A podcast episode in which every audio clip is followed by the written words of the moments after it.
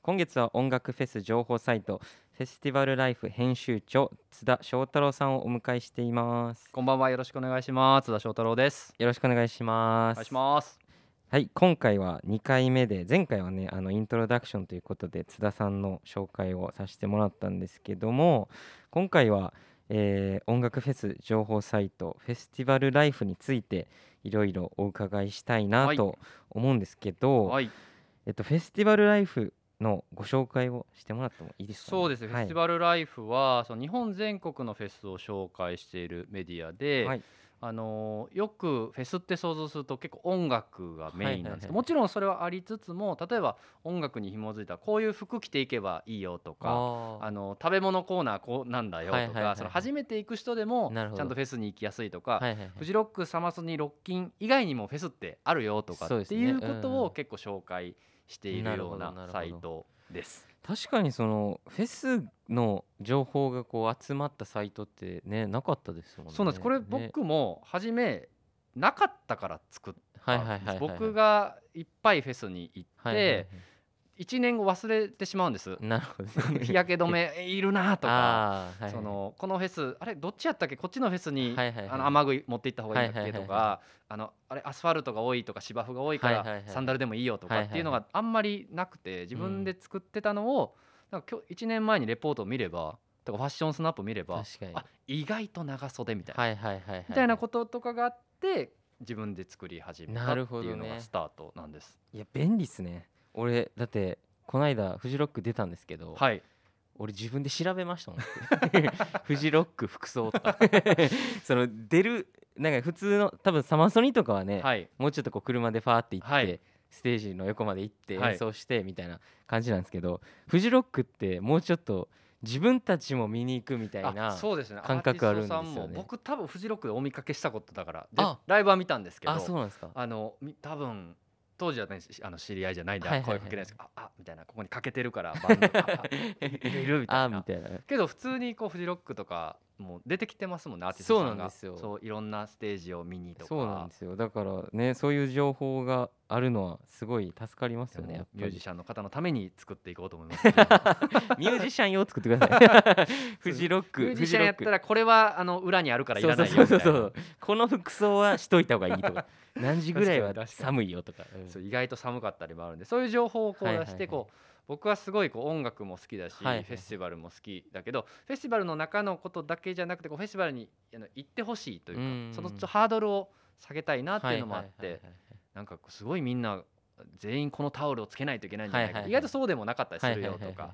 ただ靴だけはちゃんとしようなるねほどとかっていう情報を結構出してはいはいはいはいるはい感じですね。俺でも結構そうですね最初俺はサマーソニックに行ったんですけど、はい大阪に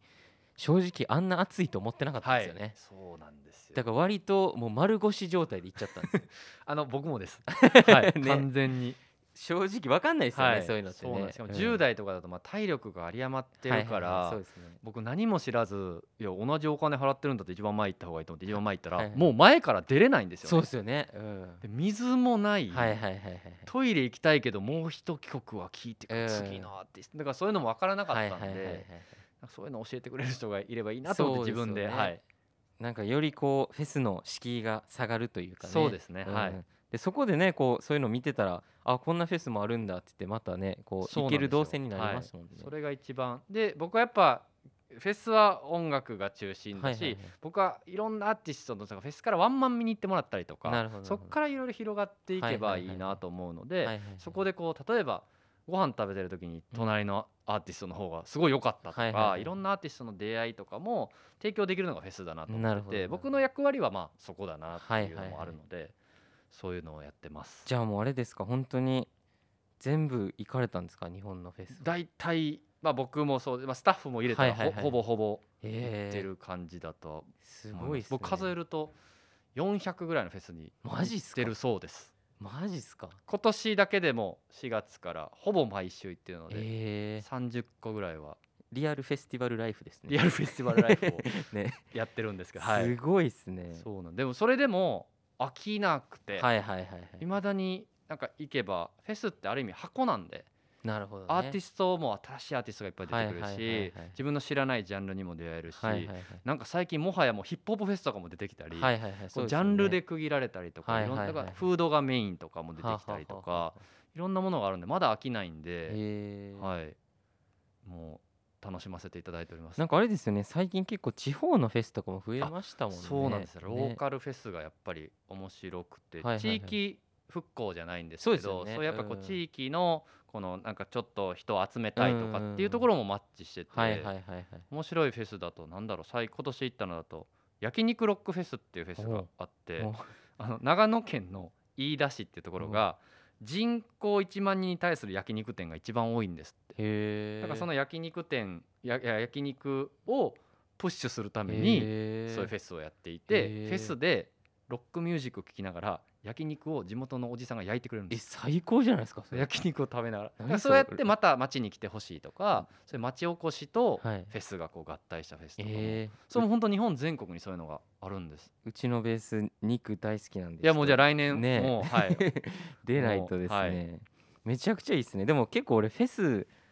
ご飯好きなんですよねあフェス飯いねや逆に聞きたいんですけどなんかあの僕はバックヤードは入れなはいいはいはい、はいけどすごいって聞きますけどねバックヤードすごいですねそのホスピタリティがすごいサマーソニックとかはあ聞きたいなもうもはやゲームセンターみたいなのありますからねどういうことですかどういうことですそかのゲーセンエリアみたいなのがあって、そこにそのアメリカから、はいそのゲームを持ってきてなんかレトロなゲームとか置いてあるんですよえーじゃあミュージシャンの人は遊べるんですよ演そこ奏前とか気そうなん持ですちよをあれして楽しんでくださいそうねなみんたでいすなよ俺ちょっと疲れるっていうその前に演奏メインで言ってください よ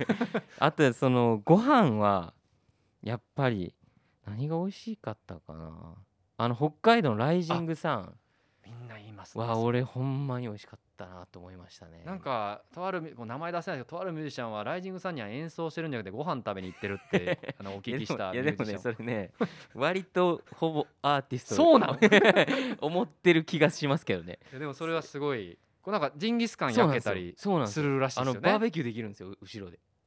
最高なんですよすごいミュージシャンたちがそこにこうつ集そうなんでっすてそうなんですよでなんか本当にその家族で来られたりしてるんでミュージシャンの人たちもはいはいはいはいそうなんですよだからそのステージ裏はもう本当にもうそういうなんかバーベキュー場みたいなへーなっててそこでこうミュージシャン同士の交流みたいなのはああると思いますよあはーいなんかもうやっぱりそういうの結構醍醐味なんでねフェスあーまあそうですよフねェスとかじゃないと会えないじゃないですかもうんうんううんねそういうレジェンドみたいな人とか確かに本当にねなんかこう声かけづらいですけどねそ のやっぱりそうですねレジェンド怖そうですもんえねーもういちょやっと邪魔でしかないかなと思っ えってとさそういう時はこうあのどうですかジンギスカンみたいなスタ食べッフ物みたいな食べ物で釣るって いううんいやでもなんかねそのそういうレジェンドの家族風景をあ見れたりするんであそれ結構俺面白いなと思って ましたね普通なんかそういうの絶対見れないじゃないですかそのそうですね普通のあこの人普通のお父さんなんやなみたいなああ、うんステージを一歩降降りれば降りれば普通に子供と子供はいはいのはいはいお世話をしてはいはい一緒にお肉食べてあお父さんやんと思いやでも逆からしたら僕いやじゃあそのまだこう出会う前だと、ってはいあザフィンのユウトさんがいてお肉食べてたらこんなお肉食べてたらおんあんな音楽作れるんやとかっていう目線で見ます よ、ね、プライベートがやっぱ見えないんでミュージシャンはその確かにねあのお客目線はでい言はういと、はいそれをだからもっとすごいの体験しようとするいやそうのなんかレジェンドのそうっすね家族を見てるとか、でも結構なんかそのね富士とかやとはい、あのホテルで結構すれ違うんですよね、はいはいはいはいアーティストの人と楽屋のとこそろうとかそうなんですよだから結構それはあいつずっとうろうろしてんなと かそのなんかあのアーティストだけめっちゃもう5回ぐらいすれ違ったな落ち着きないなそうみずたっいなとうろうろしてんなと か結構面白いですよねそういうのはねそうかそういう裏側もね意外と語っていただくと面確かに白いかもしれないですね確かにねそれを語るアーティストはなかなかいらっしゃらないので、ああ、はい、でも本当にね富士とかはみんな結構遊んでますけどね、うんみんなねだからお酒飲んでそれがなんかフジロックとか見えてきましたねなんかあれあれ普通にライブ見てるのこれ全員ミュージシャンだみたそうそういなそう横がそういうのはたまにありますね。多分あれですねあのヘッドライナーとかはい、結構みんな見に行ってると思いますよああ、なるほどだなかまらあそうで意すよね外と前の方と かパッて横見たらはいはい結構有名な人いたりすると思いますよなるはいほどないや確かにそうかもはいじゃあもう本当にフェスにすごいあれですね通じてるというかもうフェスがこう見てきたんですねずっとじゃあその中そうです学ねぐらいかずらずっとフェスを見てきて、ね逆にだからそのさフジロックが立ち上がった瞬間とはいはいはいはいはかいサマーソニックを立ち上がった瞬間をこう世代的に見げ見れてない分、はいはいはいはいもう全部見たろうと思って もう全部今見ようとしてる感じですね。はいもうす愛がすごいですねフェスティバル愛がフェねスがいまだに好きでまだ海外もあるし大変週末が足りないんですよ僕、いや足りないですねそうなんですよずっと週末じゃないともう無理ですだね、からずっとだからねもうずっと週末の方がいいなと思うんですけどなんか月金あるんでね 一応もうずっと土日だといいなと思ってるんですすごいいですねそうなんですじゃあもうあれですかここ10年ぐらいのフェスの進化というかこう変化みたいなそうですね本当に進化してるしどう変化どうでしてするしなんか広がりましたよねなんかねだいぶやっぱりうん日本だけで言っても、その特に2011年以降、はいはいはいその震災がある前っていうのあーは割とこの音楽を中心にフェスはがいはいはいガッて盛り上がった感じがしてたんです。その